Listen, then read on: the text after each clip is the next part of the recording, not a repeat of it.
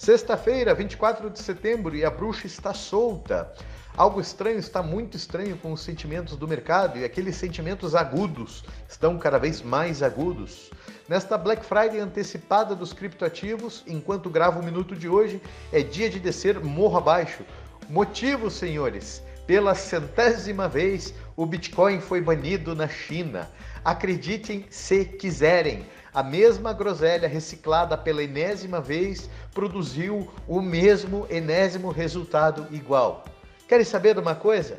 Retorno passado não é garantia de rendimento futuro, mas já são tantos eventos que a gente já pode montar nossa matriz de probabilidade e analisar estatisticamente.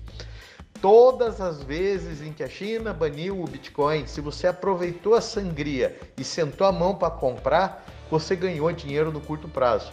A última, diga-se de passagem, foi até já, existiu um minuto. Foi no, em maio de 2021, se eu não me engano. E o que, que pegou dessa vez?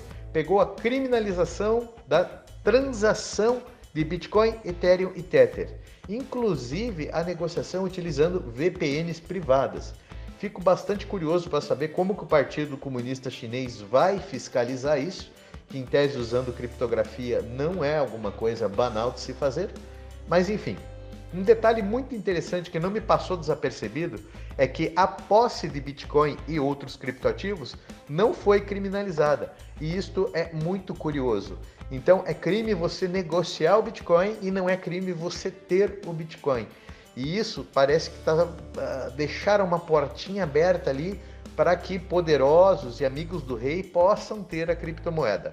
Enfim, a China segue lacrando as portas de emergência e o cheiro disso não é nada bom. A dica do dia é: independente de trade, preço, lucrar no curto prazo, medo da China ou não, a, a velha máxima sempre se sobressai. O que é ruim para uma ditadura comunista, com certeza é bom para você. Aproveita e compra Bitcoin.